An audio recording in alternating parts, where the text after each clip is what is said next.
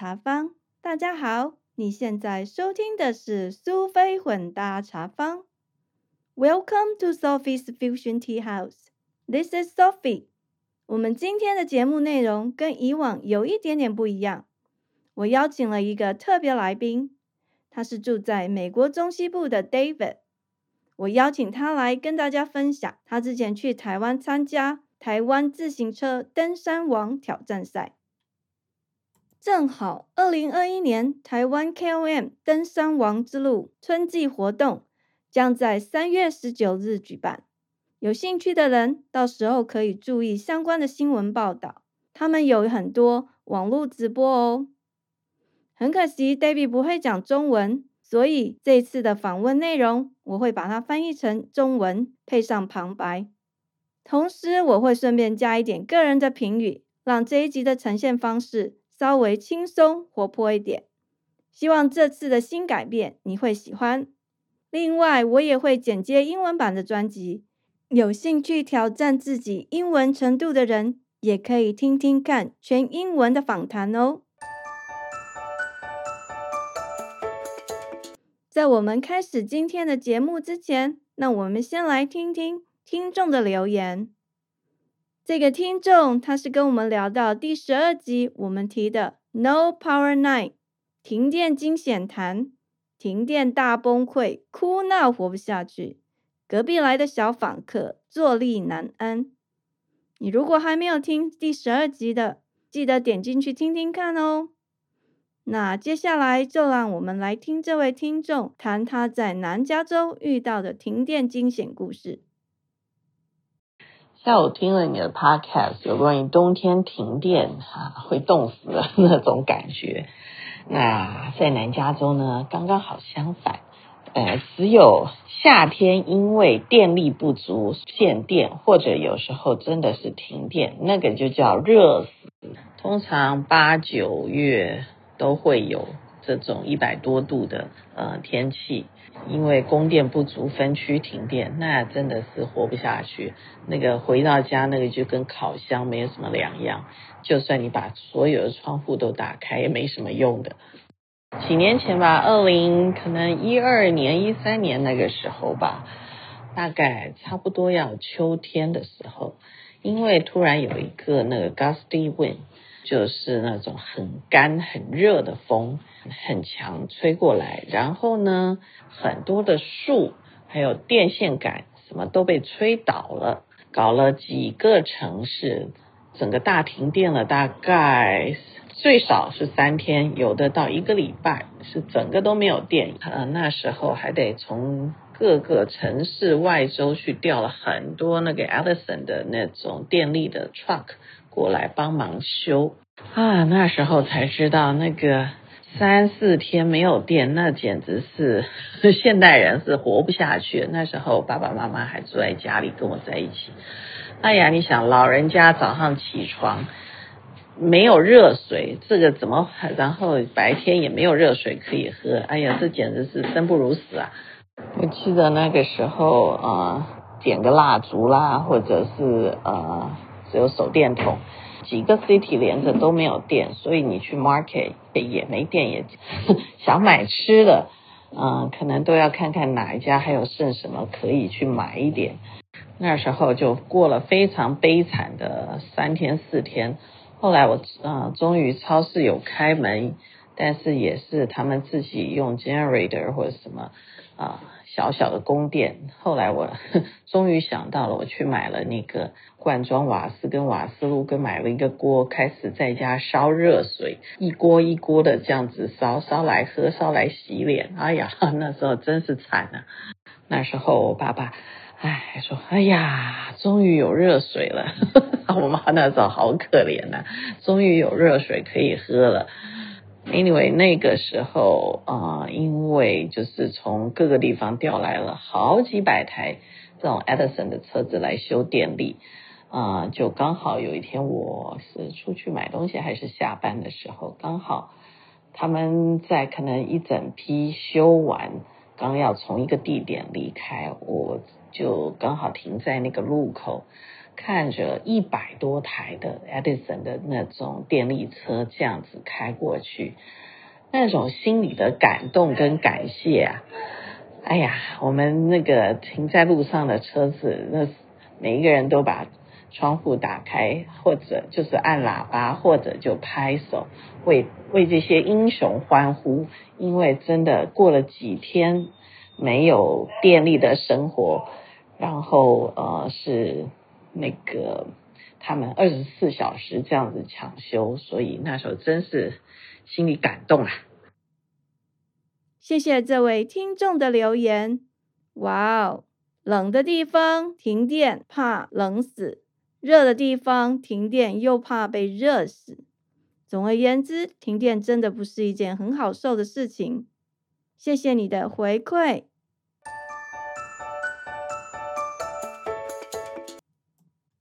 现在就让我们来欢迎今天的特别来宾 David。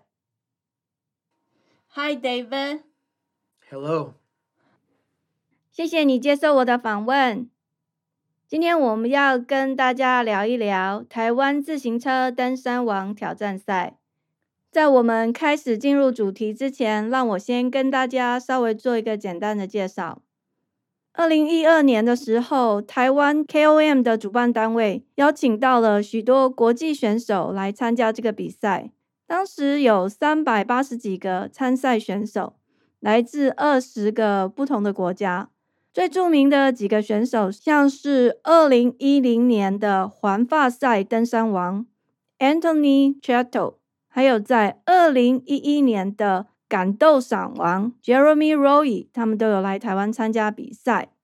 从那个时候开始，台湾登山王挑战赛越来越有名，呃，也吸引了来自世界各地不同的脚踏车爱好者来参加这个比赛。那就让我们开始今天的访谈。第一个题目，我想要问 David 的是：你是什么时候知道有这个台湾登山王挑战赛呢？Well, I found out, I believe it was in 2012, after the first uh, official race. One reason why I knew about the race was because I follow cycling. Uh, also, a friend of mine uh, knew about the race as well, and we, him and I, went to uh, to Taiwan and we went went to Toroko Gorge. And while we were there, we thought, wow, this would be quite amazing to actually to bike uh, in this area and then uh, about a year or so later we found out that there was an actual race uh, for cycling there is a race there if i remember correctly that's uh, a half marathon or a marathon for running and then they also started a, a cycling race there 大卫说，他在二零一二年台湾 KOM 第一次正式的国际比赛的时候，其实他就知道了，哇，他好厉害哦！呃，因为他说， 主要是他一直有在骑脚踏车，然后他都就是有注意各种脚踏车的比赛活动。那他跟他朋友曾经到那个台湾去，然后他们有去过泰鲁阁，当时他们两个就在那里聊说，哇哦，这个地方好特别哦。他们就说：“哇，如果能够到这里骑脚踏车，一定很棒。”没有想到，大概一年多以后，他居然发现那里有举办脚踏车比赛。他还提到说，他记得他听过泰鲁格好像有办那个半马跟全马的比赛。没错，那个泰鲁格的马拉松比赛可是很有名的，通常都是秒杀，要报名很难的。接下来，我想跟大家谈一谈，为什么台湾 KOM 在英文里面他用 challenge 挑战这个字眼。台湾 KOM 真的很有挑战性哦。呃，法国很有名的自行车杂志 The Cycle 曾经对台湾 KOM 做过专题报道，他把台湾 KOM 列为。世界十场艰难的自行车赛事之一。报道里面提到，这是一个非常独特的比赛。为什么会这么特别呢？因为是在亚洲里唯一的赛事。还有，它是在这个世界十场艰难的自行车赛事里面，唯一在欧洲以外的地区。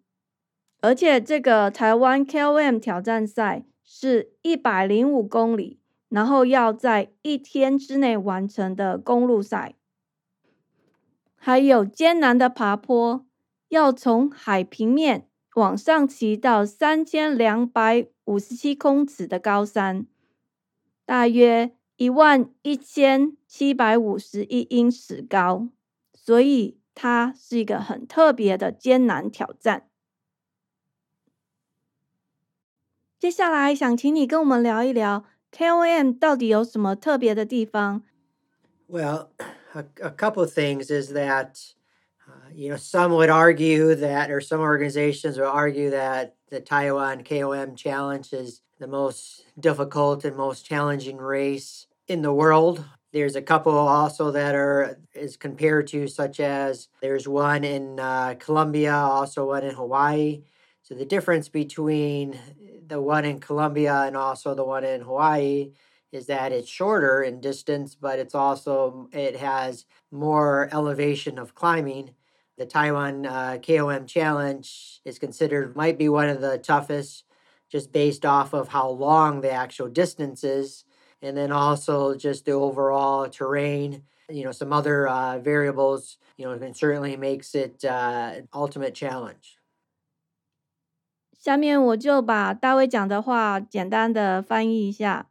他说：“到底 KOM 是不是世界上最难的挑战赛呢？ 每一个人有不同的看法，那也有很多不同的争议。一般来讲，他们会跟其他两个比赛做比较，像是那个哥伦比亚的，还有那个夏威夷这两个比赛。这两个比赛它的那个距离比较短，可是它的海拔其实比较高。台湾 KOM 被视为有可能是最艰难的挑战赛，那是因为，嗯，它的距离其实比较长。那还有很多其他的变数在，成就了 KOM 的艰难度。谢谢你的说明。我记得你曾经参加过几次 KOM 的挑战赛，你可以跟我们讲一下，呃，你为什么会想要参加这个挑战赛？那也许 KOM 已经充分说明，因为它叫 King of the Mountain 登山王，但是你可以跟我们讲一下，这到底有什么特别的？Well, in cycling, there's certain categories within races, and especially within uh, road races, and uh, typically they have the king of the mountain. So anytime that there is a lot of elevation for climbing, that's where they come up with the king of the mountain. Uh, also, for women's cycling races, they call it the queen of the mountain. There's also other classifications such as the best sprinter or the most aggressive rider or the rider with the most, you know, best sportsmanship, the overall leader. So there's a lot of, you know, best young rider. There's a lot of different classifications. And so this is just an extension of what cycling is, but this is a hill climb race. And there are specific hill climb races uh, throughout the whole world, very popular in, uh, in Europe and also popular in the United States, but extremely popular in Europe. And um, certainly Taiwan has uh, something that's unique where you have quite a bit of elevation gain that you can do that starts from you know sea level and also goes up quite significantly uh, to maybe 3000 meters of elevation climbing so it's certainly uh, an extension of how races are within cycling 我翻译一下大卫说的内容他提到公路赛分成很多类别登山王主要是有很多爬坡的 女性的脚踏车赛就变成登山后，还有最佳冲刺、感斗赏王、积分王、青年奖等等种类非常的多。登山王挑战赛其实是公路赛的一个分类之一而已。嗯，登山王挑战赛在世界各地都非常的流行，像是在欧洲或是美国都非常受欢迎。那台湾因为特殊的地理景观，所以有它的特色，像是从海平面一直上升到三千多公尺的高山，这样的地形很适合各种攀爬的嗯脚踏车活动。非常感谢你的分享。我前面有提到你曾经参加过几次登山王挑战赛，可不可以请你分享一下你的心得感想呢？Sure. I mean, that's quite the uh, loaded question and uh, could take quite a bit of explanation for that. But I would first sum up that I did the race in fall of 2016. I returned back in 2018, which after I did the race in 2016, I didn't think that I would ever do it again, but it took me about a year or so to consider the race again. And then after 2018, it's been on my uh, radar and something I think about uh, constantly uh, every single day because it, it is quite the challenge from all the different logistics and different things that uh, you need to do in order to do the race. But I also try to attempt the race a couple of other times just by myself or with uh, with some friends. Actually, in the spring of 2019 and also in the summer of 2019. So, one part of the challenge is in 2019 in the spring, the race was canceled due to an earthquake. And so, on my way of traveling, I actually got a call when I was in the airport in Hong Kong. So, I already flew from the United States to Hong Kong and found out that the race was canceled due to the conditions. And then also in the summer 2019, when I tried it, uh, I was halfway up the mountain. Then it was the road was blocked because there was a mudslide and there was um, boulders that were rolling down the mountains. And uh, i had to stop uh, at that time as well. So certainly the challenge is quite the fitting uh, description of the race because it's challenged in so many different ways 我翻一下大卫的回答，他说：“好的，你的问题有点太广了。我稍微在这里简单的说明一下，我在二零一六年曾经参加台湾 KOM 秋季赛，我在二零一八年又回到台湾参加这个比赛。其实我二零一六年比赛完之后，我不觉得我会再继续来的。可是我花了大概一年半的时间想了想，后来又决定要来参加这个比赛。从那个二零一八年之后。”嗯，参加台湾登山王挑战赛这件事情一直存在我心中，几乎每天我都会想一想，因为要参加这个比赛有太多琐事需要关注了。我一直在思考这个问题。其实我有几次有试着跟我朋友自己去骑这段路，分别是在二零一九年的春天，还有二零一九年的暑假。举例来说，像是二零一九年的春天，那就是一个蛮大的挑战。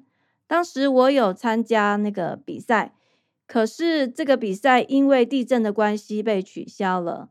那个时候我已经坐上飞机了，我在香港等转机的时候，接到家人打来的电话，我都已经从美国坐飞机到香港等转机到台湾了。家人告诉我，这场比赛因为地震的关系被取消了。然后，那个二零一九年夏天的时候，我又试了一次。我当时骑到一半了，但是那个路就挡起来了，我们没有办法继续前进，因为有那个落石、大石头从山坡上滚下来，所以我又没有办法完骑到终点五岭。总而言之，这林林总总的挑战，真的就像这个赛事的名称“挑战”，真的是名副其实。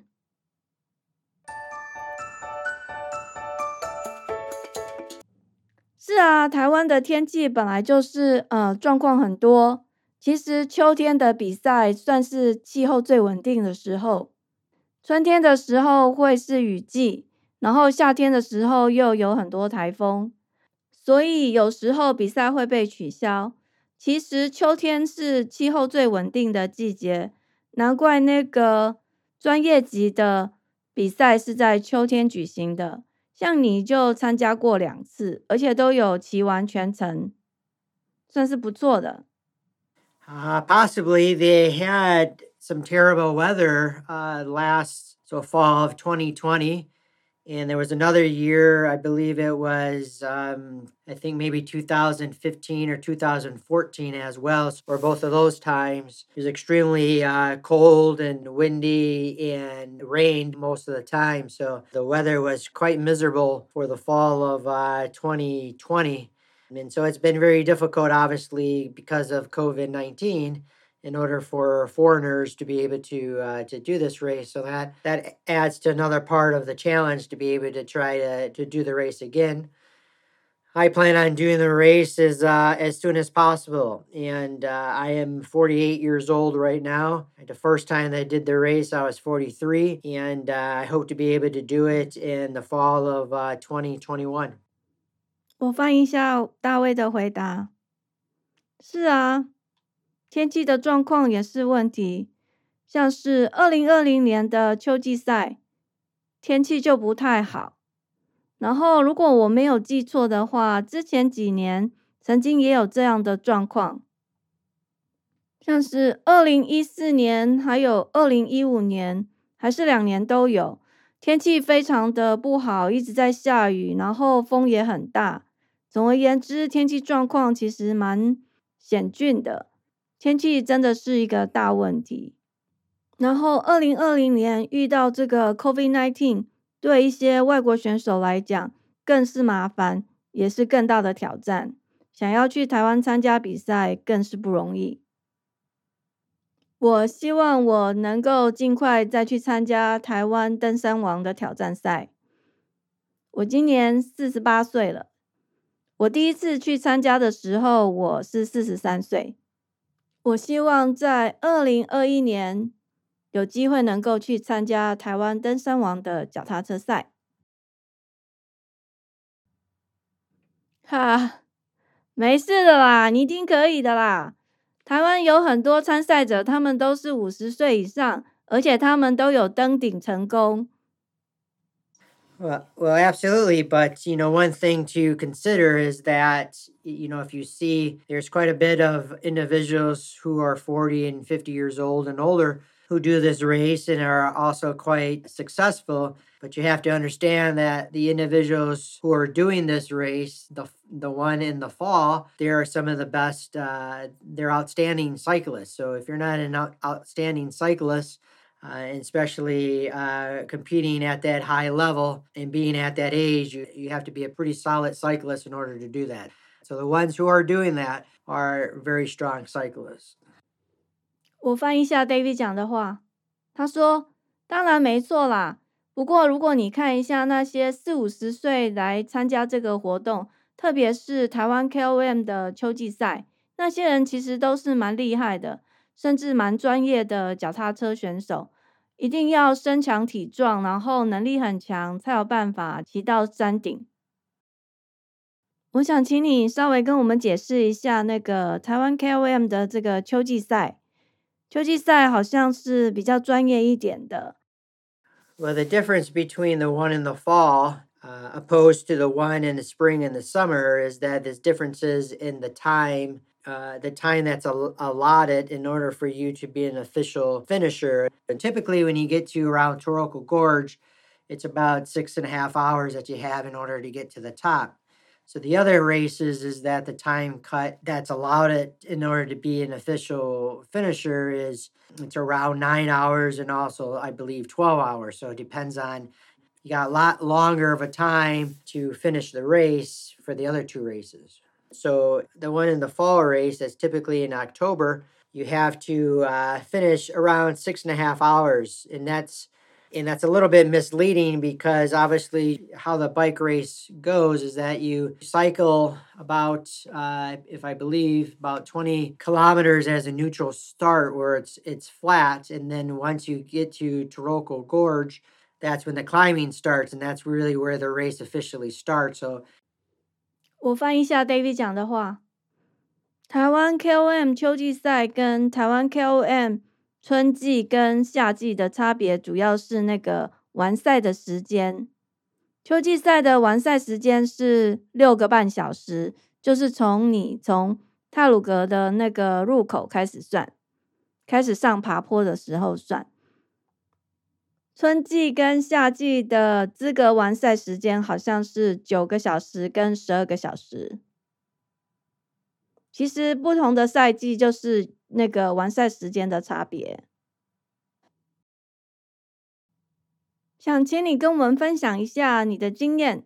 你是一个外国人，要参加这个比赛，然后你又不是车队，是报名个人组的，应该有许多困难吧？Well, overall, it's a challenge for whoever it is. And, you know, even if you listen and you read the stories or watch the videos from the interviews for the uh, champions and for the top leaders, you know, pretty much everyone says that this is the most difficult race that they've ever done.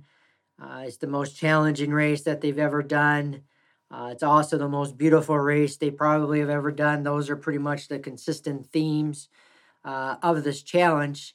Uh, so it is a challenge for it's a challenge for everybody, and it's a challenge of just trying to uh, figure out how to not only you know to get to the race or the travel plans uh, to be in the race also what happens while you're in the race what happens once you're finished with the race you still have to get back down the mountain. And so there's a lot of different uh, it's an overall challenge. I think that's part of the interest and excitement for people who do this race because it, it's a challenge for everything that you do. So it's a challenge to get to, obviously, to get to Taiwan, all the travel, the differences of the time zone, uh, differences of now the whole entire environment. Because let's say if you're traveling from the US, especially from the Midwest. It's in October, it's already cold, and now you're going to a country with most of the time it's got high heat and humidity. Uh, you also have altitude that you have to deal with. You have to deal with the danger of the terrain. So you have falling rock, you have waterfalls, you have tunnels and dark tunnels that you have to go through. You have a couple of sections where you have, um, you know, two kilometers or so of a really bad downhill. There's, you know, traffic on the road. There's just so many other uh, different elements that you have in the race. And there's a lot that happens trying to get up. There's a lot that happens trying to get back down to the mountain. And you have weather. There's so many different elements to this. 我翻译一下 David 说的话。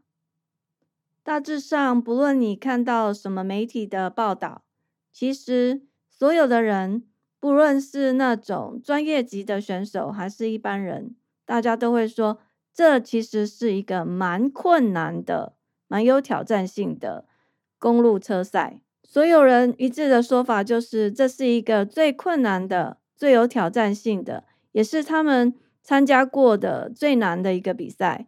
还有风景也是最美的，就是一个充满挑战的比赛。对每一个人来说都是充满挑战，不论是去参加比赛，在比赛的当下，或者是你在思考要怎么比赛，甚至你到达了终点要下山，都是处处惊险，充满挑战。其实这些惊险跟挑战也是吸引许多人参加这个脚踏车赛的原因。总而言之，就是处处充满惊险、惊奇、挑战。像是你的旅游计划如何飞到台湾去，然后还有时差的问题，还有像是在美国中西部，在十月的时候已经算是蛮冷的，可是要飞到台湾去参加比赛，是到一个热带地区，非常的湿热，然后到了那个比赛场地附近，还要适应高度的问题。真正进入比赛的时候，你要注意很多不同的危险。像是有隧道，还有落石，有一些隧道很暗，看不清楚。其中有一段大概两公里长的险下坡，还要随时注意路上的一些车辆，状况非常的多，处处都是惊奇，处处都是惊险，处处都要小心。上山下山都是问题，天气也是很大的问题，需要注意。And I would say, you know, it's even more challenging for for someone like me, so you have different categories. If you look at the fall race, you have the best of the best in the world. And then you have people that's also considered elite amateurs or amateurs uh, that can still do pretty well, but they don't have the support like the elite, where the elite will have team car, they'll have support of a driver that can give them extra food and extra supplies. You can have a jacket that they can take care of all the needs that of the cyclist, but yeah, you just be there by yourself. yeah, so for somebody like me, I wasn't sure what to bring and you know what to eat and what to drink along the way, and things have changed in the race where you know they certainly improved. They provide um supplements certain distance, right? There's aid stations. They have uh, more support at the aid stations and things, and so there is. Uh, that's what's unique about this race is that they take care of everyone in the race, but you know, obviously the race is more for the professionals because uh, that's professional race for them. There's money, there's a significant amount of money, over 1 million NT dollars in prize money. So it's a big deal for uh, for sponsors and a big deal for the top elite uh, riders. Yeah, it's certainly a unique race in many ways, and Taiwan KOM does a great job, the organization of taking care of uh, the participants and making everyone feel like uh, a professional and trying to make them feel as safe as possible. And they're extremely friendly. 接下来我继续翻译后面的部分。 像我这样的孤鸟更是不容易，没有任何的资源。你看那些报名参加秋季赛的参赛者，个个都是高手，即使是业余的精英组，也是都蛮厉害的。更不用说那些精英组的，那些团体组的人，他们有车队资源，提供他们很多需要的物资，甚至衣物。而像我们这种个人组，什么东西都要自己带。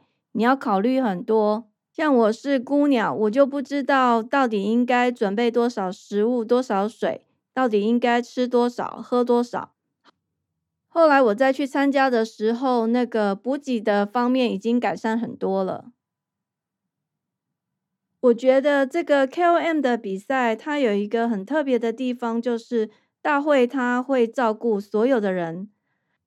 这算是一个专业级的比赛，其实它主要是针对专业人士，像是有丰厚的奖金，台币一百万，对那个专业的骑士来说，其实也是一笔不错的金额。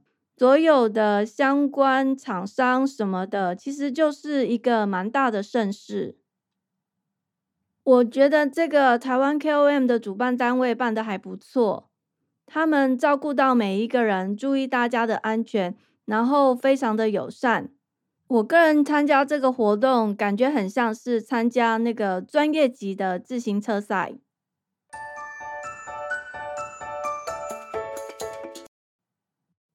嘿，你说参加台湾 KOM 的挑战赛，让你觉得很像自己是专业级的赛车手，可以请你跟我们聊一聊，为什么会有这种感觉？对了，我想到那个一般专业级的比赛，它好像是根据那个原来的这些赛车手的成绩来分级，他们出发的时间点不太一样。Well, most races is things are based off of a time or a qualifying time, and you still have to be able to complete. so the difference is is that in this race, no matter if you're the best professional bike racer in the world, such as like uh, Vincivo Nibali from who won the Tour de France, you could be on the starting line not too far from him. So there's I don't think there's any other any other races uh, in the world where you can be you know someone who is an elite amateur even an amateur uh, start at the same time as the professional uh, as the best in the world 我翻译 David 的回答是啊，一般专业级的比赛会根据参赛者的资格分区出发，不同等级的选手在出发的时间是不一样的，他们分得很清楚。但是台湾 KOM 最大的特色之一就是不分你我，大家一律平等。你身边有可能就是世界级的高手，我相信在世界上没有其他任何一种类似的比赛会有这样的情况。你可以让业余的跟专业的一起混在一起出发。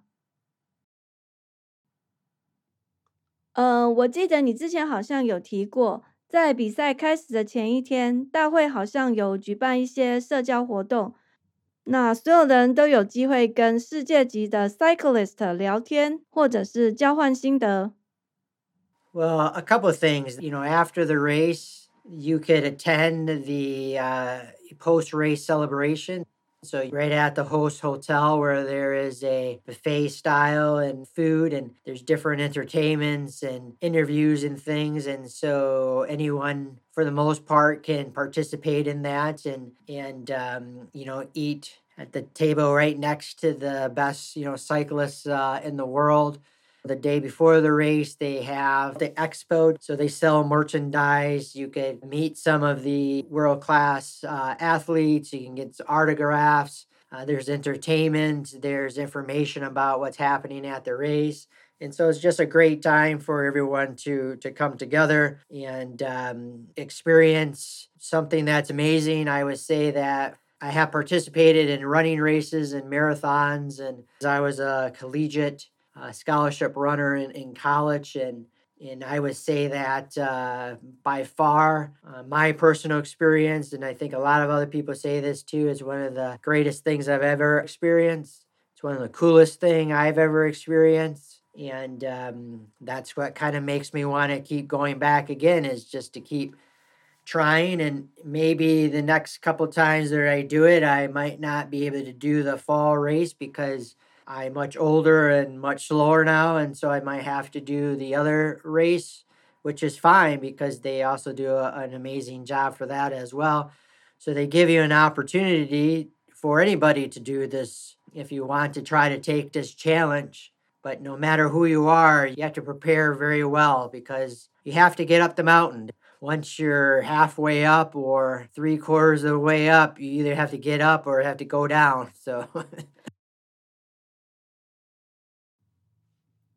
我翻译大卫的回答，大概有几个活动，像是比赛之后会有选手交流参会，会在大会指定的饭店进行一些呃类似像自助餐之类的餐饮活动，那有一些访谈或者是娱性节目，在这个时候你就有机会，有可能跟世界上最有名的 cyclist。坐在他旁边，然后跟他聊聊天，进行交流。比赛的前一天会有选手欢迎茶会，你可以在现场买纪念品，或者是跟你喜欢的世界级 cyclist 索取签名照。还有你会看到一些相关的活动，大会也会提供比赛当天的一些资讯。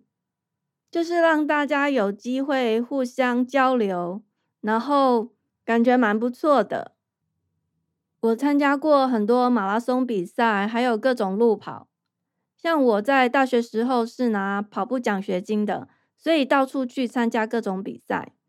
嗯，KOM 主办的这个活动是我参加过的各种运动赛项里面，我觉得感觉最棒，然后印象最深刻的。这个不是只有我这样说，其他参加的一些 cyclist 也有类似的观点。大概就是这个经验这么特别，这么美好，所以让我一直有一种很想要再回去参加这个比赛的冲动。所以我想要试试看，也许以后我没有办法参加秋季赛，因为我年纪越来越大了，体力也比较没有那么好。不过没关系，我觉得他们办的就是都还蛮好的。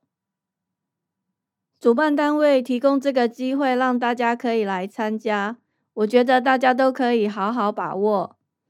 如果你有兴趣想要去参加的话，你就要好好努力，你就要想办法骑到山顶上。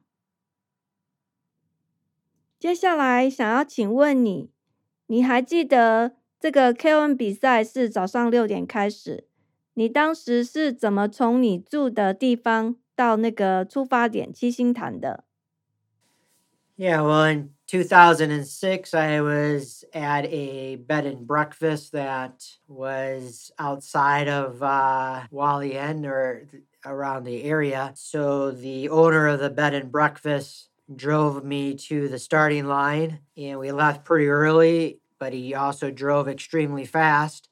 So he got there much quicker than I anticipated. So when I arrived, it was very dark and there wasn't really many people there because we got there so early and uh, which was a little bit of a challenge because for races you have to you know decide on how much you should eat when you should eat when you should go to the bathroom when you should not go to the bathroom so that was a little bit challenging but it was beautiful weather and you know there i had some problems being that uh, i should have brought a little bit more food with me because i wasn't sure how much what they were going to have along the aid station 我翻译 David 的回答。二零一六年，我参加 KOM 的比赛， 当时我是住在花莲郊区的民宿。那个时候是民宿的老板开车载我到比赛现场，我们很早就出发了，然后他那一天开车开的也很快。我们到达的时间比我预估的时间还早很多，那个时候很暗，然后现场没有什么人。当时的状况对我来说算也是一种挑战，因为在参加这种比赛的时候，像你应该吃多少、什么时候吃、什么时候上厕所，这些都是要斤斤计较、要算清楚的。然后我不确定我带的东西够不够，我也不知道那个补给站的东西有多少。哈？所以你自己从美国带食物去哦？Yes, I mean, I had some nutritional things that like gels and that sort of thing and energy bars, but I should have brought, I had some more with me, but I didn't bring it with me because I thought they would have a little bit more at the aid stations. And they did. I mean, they had bananas and things like that. And I had a, maybe one or two bananas and they had plenty to drink and things, but I thought I was going to probably be a little bit faster than I thought. So I should have brought, you know, some more food or got more food when I was at the aid stations. And uh, I had a little bit of some mechanical problems with my bike shoe and my pedal. And so that made it a lot more difficult. It was already extremely difficult. And then also just trying to understand the race and then what gearing to use for your bikes. You know, you try to learn as much information as you can about the race, which there was a lot of information out, but there's even a lot more information that's out there now than 2016. But some things you just have to figure out on your own and experience and see what works well for you and what doesn't work for you. And then the second time, I learned from some of my mistakes and enjoyed it a little bit more. I was seven minutes slower than the first time. 我翻译一下。是啊，我从美国自己带东西。我有准备运动用的那些能量条、能量胶，反正就是各种我平常运动会吃的。 我有带一些，但是是放在民宿，所以我没有带在身上。我想说，那个补给站应该会有。补给站是有一些食物，像是香蕉，我就有吃香蕉。饮料的部分蛮多的，可是我那个时候以为我会骑的比我原来预估的还要快很多，所以我就没有多吃很多东西。刚好我又出了一些意外，我的脚踏车鞋跟我的踏板之间的卡榫出了一些问题。就这样，本来就不是很容易的这个脚踏车赛，就变得更难了。然后我又在思考，我到底应该要怎么变速，要怎么骑。在二零一六年那个时候，嗯，关于这个比赛的一些资讯不是像现在那么多，所以我就是必须要边骑边学，边骑边学，从现场的经验中学习，然后应变去应付现场发生的各种状况。然后第二次我就从第一次的经验里面学到了一些教训。那我比较乐在其中。我第二次骑的时候就比第一次慢了七分多钟。David，接下来我想问你，听说你第一次参加比赛的经验蛮特别的。第一次嘛，当时你有朋友陪你去花莲，你提到比赛当天民宿的老板开车带你到出发点，你前面那一段旅程还蛮惊险的，请你稍微跟我们多讲一点好吗？你觉得当天坐民宿老板的车很恐怖吗？或者就是不太一样嘞？Well, both. I, you know, that was just part of many experiences in Taiwan where I would say that, uh, you know, there's a lot to learn in Taiwan, and Taiwan's extremely different than the United States or anything else that I have experienced. But I also been to Taiwan many a times before I got there in 2016. So I had a good understanding about things, and I've also cycled around uh, Taroko Gorge before. And so it's obviously, I think a lot of times if a foreigner is going to get into a car or a taxi or anything like that in Taiwan, it's going to be probably a crazy experience. So, you know, I knew that that could sort of happen, but yeah, it was certainly scary. But then again, there's a lot of things I think for a foreigner, or especially for me, it was scary. I think. 这里我翻译一下。嗯，两个都是啊，就是到台湾都会有的经验嘛。 可以这么说，其实到台湾有很多东西要学哦。台湾跟美国或是我之前去过的地方的经验，真的是超级的大不同。但是我在二零一六年参加这个挑战赛之前，其实我已经到台湾很多次了，我对台湾也有一定程度的了解。我之前也去骑过泰鲁阁。当然，我也想，这应该是很常见的。通常到台湾的外国人，他们搭车、坐计程车或是类似的交通工具，通常会遇到蛮 crazy 的经验吧。其实我也有心理准备，只是当时遇到了，还是有点吓到。总之，有很多事情，我觉得就像我这种外国人，应该就是蛮可怕的吧。You know, the other interesting thing about my experience was that once you get up to top of the Taiwan KM challenge, you have to get back down. And so for the majority of the people who do this, they have transportation from their team, if it's a team car or team van or team bus that takes them down. But I was there by myself with no team or any support. So I paid a fee in order for to get transported down. And so the interesting thing for me was that uh, once I got to the top, I went the wrong way, went down, and I had to go up again. And so I had to get back down. And then I, you're supposed to go not the way that you just came up. You have you actually have to go going to the direction going to Taichung, if I remember that correctly and you just have to go down maybe one or two kilometers there's a bigger parking lot eh, you know there's food there and transportation to get you down. I don't know what i was thinking if i was just too tired or i still don't really understand but i went down the opposite way which after about three miles for about five kilometers i figured out that's the wrong way which means that i had to turn back around and go back up that 5K, which is one of the most steepest part, up again. I was extremely already fatigued and hungry and tired and sick. And I had problems with my pedal. And so I started walking my bike up and trying to find a ride to go back down. And and uh, that's where we started having this communication problems and 接下来我继续翻译后面的部分。 再来聊我遇到的另一个有趣的经验。骑到挑战赛的终点五岭之后，接下来要下山。大部分来参加挑战赛的人，他们其实都有自己的团队的交通工具，像是汽车、修旅车或者是小型公车带他们下山。可是我自己一个人呢，我没有组队，也没有什么资源。那个时候，我有付钱登记做大会提供的接驳车下山。哎，发生在我身上的糗事就是，我虽然骑上了终点，登上山，可是呢，我下山的时候走错路了，所以我又必须回去往上走一遍。这样我必须上去之后再下来，因为大会有规定，不可以按照原来的路下山。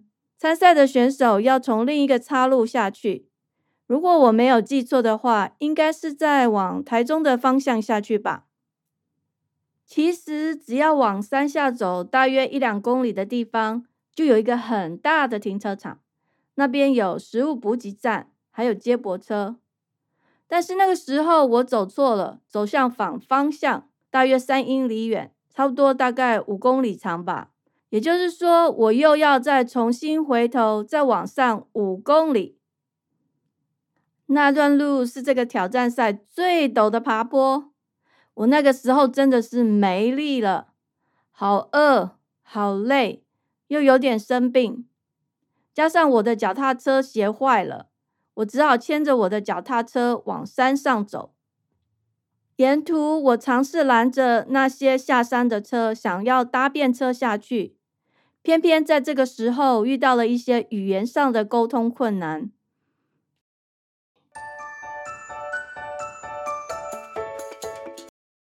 说真的，各位听众，如果你有从头听到这里，我觉得你蛮厉害的，因为我要做这个翻译的部分，其实蛮花力气的。本来想说很轻松的谈一谈，呃，可以很逗趣的把他讲的话翻译出来。结果天哪，这真的还是蛮专业的工作。所以，如果你觉得我翻译的不好，或是语气上不是很自然，请你给我一些批评跟指教哦，谢谢。时间过得真快，我们的节目又到了尾声。因为时间的关系，台湾 KOM 挑战赛的专辑我分成上下两集播出。记得刚刚 David 最后提到。他好不容易骑上了五岭，搞得精疲力竭，整个人几乎都虚脱了。可是却走错了路，找不到坐接驳车下山的地方。想搭便车，却有沟通障碍。到底他后来怎么了呢？各位听众，想知道他究竟是怎么从五岭下山的吗？他到底是搭了大会的接驳车？还是遇到了热情的台湾人送他下山呢？下个礼拜请继续收听精彩的故事结局哦。我们今天聊的内容跟以往不太一样，希望你会喜欢。谢谢您的收听，苏菲混搭茶坊 （Sophie's Fusion Tea House），让我们活在当下，过着舒服自在的人生。你如果喜欢这个节目，请记得把苏菲混搭茶坊 （Sophie's Fusion Tea House） 分享给你的朋友。有机会，请给我一些回馈，感谢您。我们下次见，拜拜。